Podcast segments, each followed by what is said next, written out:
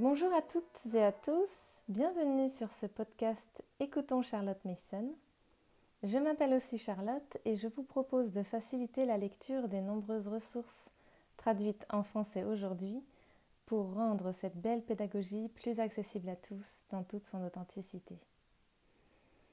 Cet épisode est le troisième de la série du livre In Memoriam que l'équipe de Charlotte Mason a désiré vous partager en l'honneur du centenaire de la mort de Miss Mason. Les deux premiers épisodes concernaient la première partie du livre avec des conférences prononcées par Charlotte. Cette seconde partie rassemble des textes d'amis, d'étudiants, de collègues et d'éducateurs prononcés lors du service commémoratif ou écrits pour les éditions spéciales du mémorial de la Parents Review. Tous ces témoignages et souvenirs partagés offrent un regard plus intime sur Charlotte Mason et ceux qui ont partagé sa vie. Aujourd'hui, il s'agit du premier chapitre de la deuxième partie, les hommages officiels d'instances politiques et de journaux. J'ai choisi de vous en lire quelques-uns, mais vous pouvez retrouver l'intégralité sur le blog de charlottemason.fr.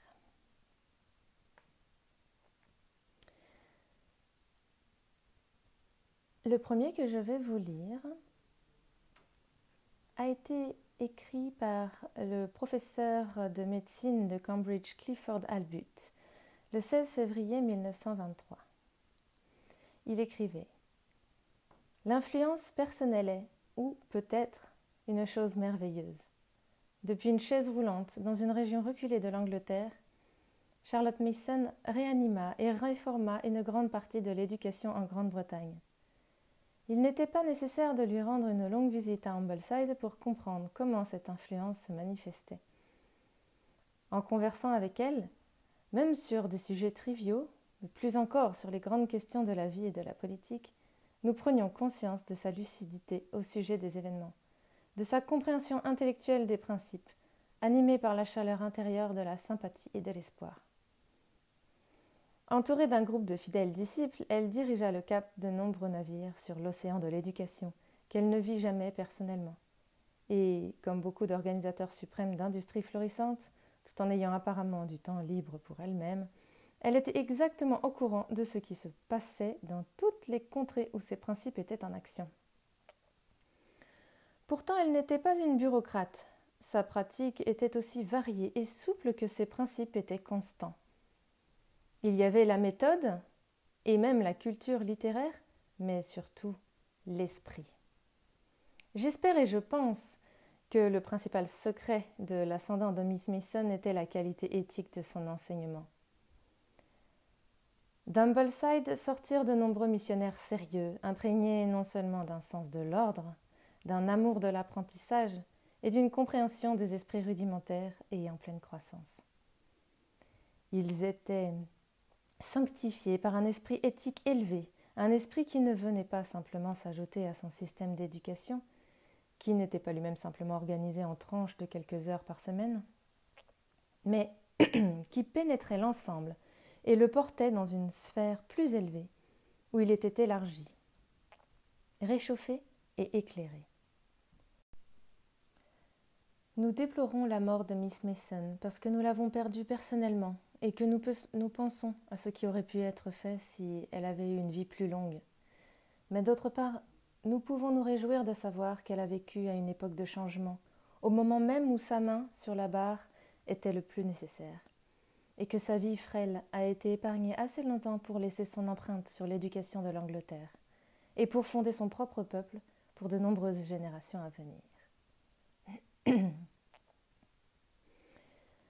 voilà, la deuxième lettre que je vais vous lire a été reçue par le général euh, Sir Robert Baden-Powell. Il s'intitule La gouvernante d'un maréchal. Qu'est-ce qui marqua le début des scouts? Eh bien, je crois que c'est en grande partie grâce à, comment la gouvernante d'un maréchal. Le maréchal en question rentrait chez lui après une journée de campagne lorsque, des branches d'un arbre, son petit garçon lui cria. Père, vous êtes touché. Je suis en embuscade, et vous êtes passé sous moi sans me voir.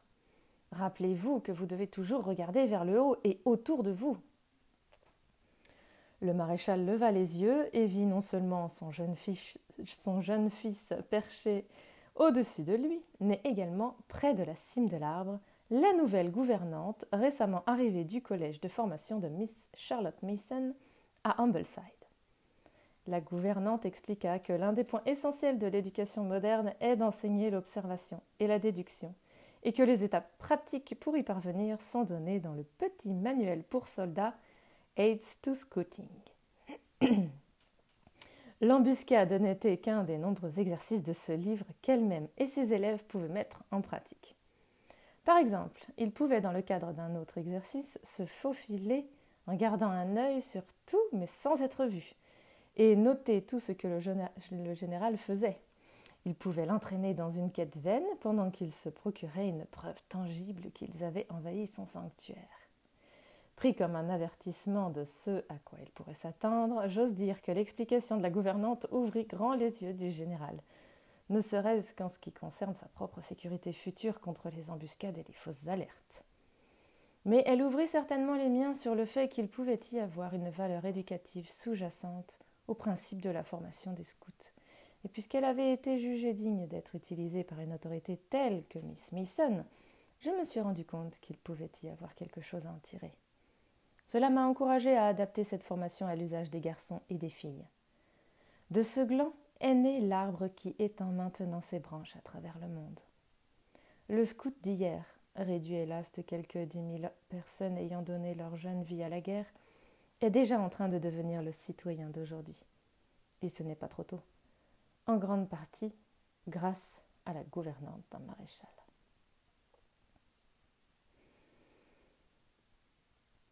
Je vais maintenant vous lire un article du Times paru le 17 janvier 1923.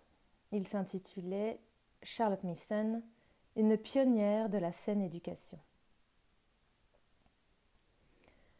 Plusieurs centaines de parents et d'enseignants du monde entier pleureront ensemble Miss Charlotte Mason qui s'est éteinte dans son sommeil de la House of Education à Ambleside hier midi. Elle fonda la Parents National Educational Union en 1887 et s'efforça sans relâche pendant plus d'un demi-siècle de créer un système d'éducation destiné à former une union équilibrée entre la croyance religieuse et la rigueur littéraire et scientifique. Son influence personnelle était probablement plus étendue que celle de n'importe quel pédagogue de son temps. Cela s'explique plus par la loyauté qu'elle inspirait que par le poids et la force de sa philosophie éducative. La House of Education qu'elle fonda acquit rapidement une tradition et un esprit qui rayonnèrent sur le grand système d'écoles à domicile qu'elle développa avec des centaines d'enfants et de gouvernants très éloignés les uns des autres, mais unis dans l'effort, travaillant sur les mêmes programmes avec les mêmes livres et passant les mêmes grades aux moyens d'examen envoyés à Ambleside pour correction. Jusqu'au bout, les nombreux disciples de Miss Mason étaient fiers de savoir qu'elle connaissait tous les enfants de la Parents Union School, qu'elle examinait leurs travaux et suivait leurs progrès. La House of Education est d'ailleurs la seule institution qui ait offert une formation professionnelle spécifique aux gouvernantes privées. Charlotte Maria Shaw Mason naquit le 1er janvier 1842. Elle était la fille de Joshua Mason, un maréchal de Liverpool, après avoir reçu une éducation à domicile, elle fut attirée par l'enseignement et, après avoir acquis une certaine expérience dans diverses écoles et dans un collège de formation, elle commença à Chichester son travail de réformatrice de l'éducation et finit par fonder l'union associée à son nom.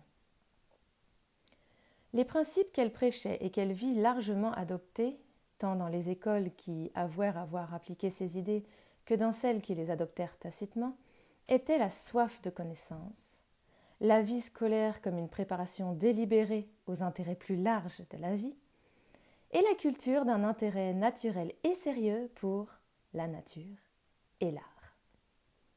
Elle prêchait continuellement l'unicité de l'éducation et la nécessité universelle de la connaissance. Sans la connaissance, la raison entraîne l'homme dans le désert et la rébellion lui tient compagnie. C'était une citation tirée d'une remarquable série de lettres intitulée La base de la force nationale, publiée dans le Times en 1921. L'équilibre de la connaissance était sa panacée contre les dangers de la Révolution, et cette connaissance devait être universelle. C'est le juste équilibre entre les différents aspects de l'éducation qui, selon elle, contribue à la santé nationale. La Parents Union School fut fondée en 1891 pour promouvoir ces principes et en 1918, les idées de Miss Mason avaient pénétré une quarantaine d'écoles élémentaires, aujourd'hui plus de, de 200.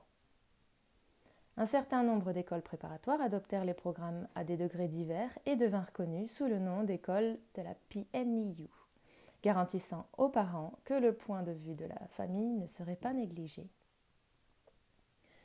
La méthode est saluée par diverses régions du pays, Bradford, Gloucestershire, et Miss Mason est convaincue que son système d'éducation fait des progrès considérables dans les écoles élémentaires et secondaires et dans l'enseignement privé.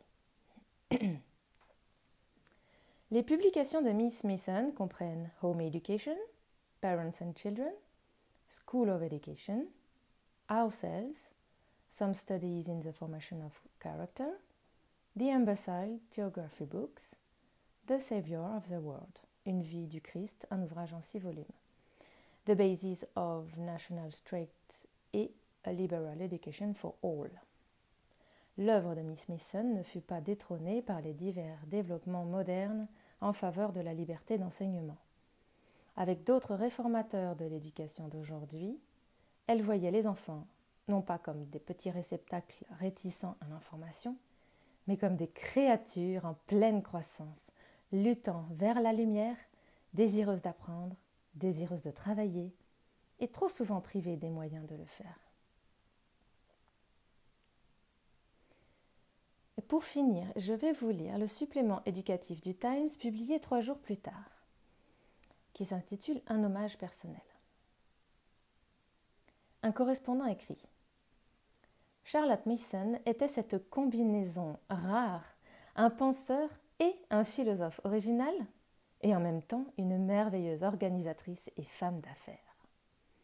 Elle était sage et pleine d'esprit, vivement intéressée par les choses du monde, les oiseaux et les fleurs, les livres et les gens, mais avec une vision intérieure de l'au-delà et la courtoisie et la considération désintéressée pour les autres qui caractérisent la grande dame d'une époque révolue. Elle traitait le plus petit enfant avec courtoisie. Elle était gracieuse envers le plus jeune membre de sa famille, tout comme elle l'était envers les grands du pays qui faisaient partie de ses disciples. Ses élèves et tous ceux qui se trouvaient sous son influence étaient animés par son enthousiasme pour ses principes éducatifs, sa détermination et son humilité. Elle ne permit jamais que ses méthodes d'enseignement et sa philosophie de l'éducation soient désignées par son nom, mais par celui de la société qu'elle avait fondée pour les diffuser. Ainsi son œuvre se poursuivra et sera habilement menée par ceux qu'elle forma et désigna pour cette tâche. Elle était encore à l'œuvre quatre jours avant sa mort et supervisait personnellement les nombreuses dispositions prises pour accueillir le nombre toujours croissant d'étudiants souhaitant entrer dans son collège. Sa fin est celle d'un grand esprit, avec toutes ses forces fraîches et vives d'esprit et de cœur, une mémoire et une appréhension intacte. Elle s'endormit après de nombreux jours passés pour le bien de l'humanité. Son enseignement a gagné presque toutes les parties du globe. Les élèves de son école par correspondance se trouvent à la maison, dans les écoles privées et dans les écoles publiques. De nombreuses générations d'enfants joyeux comblés par le plaisir de vivre et d'apprendre, se lèveront et la diront bien heureuse. Voilà. J'espère que cette série de petits textes vous aura inspiré. Je vous laisse lire le reste sur notre site et je vous dis à plus tard pour un prochain épisode.